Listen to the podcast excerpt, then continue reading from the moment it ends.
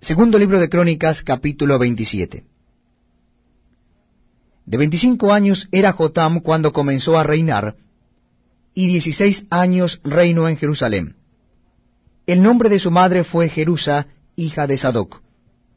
E hizo lo recto ante los ojos de Jehová, conforme a todas las cosas que había hecho Usía su padre, salvo que no entró en el santuario de Jehová. Pero el pueblo continuaba corrompiéndose.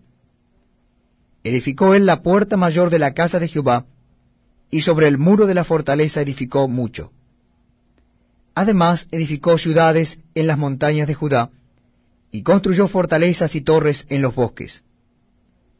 También tuvo él guerra con el rey de los hijos de Amón, a los cuales venció y le dieron los hijos de Amón en aquel año cien talentos de plata, diez mil coros de trigo y diez mil de cebada.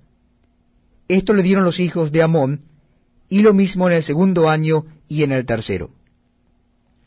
Así que Jotán se hizo fuerte, porque preparó sus caminos delante de Jehová su Dios. Los demás hechos de Jotán, y todas las guerras, y sus caminos, he aquí están escritos en el libro de los reyes de Israel y de Judá. Cuando comenzó a reinar era de veinticinco años, y dieciséis reinó en Jerusalén.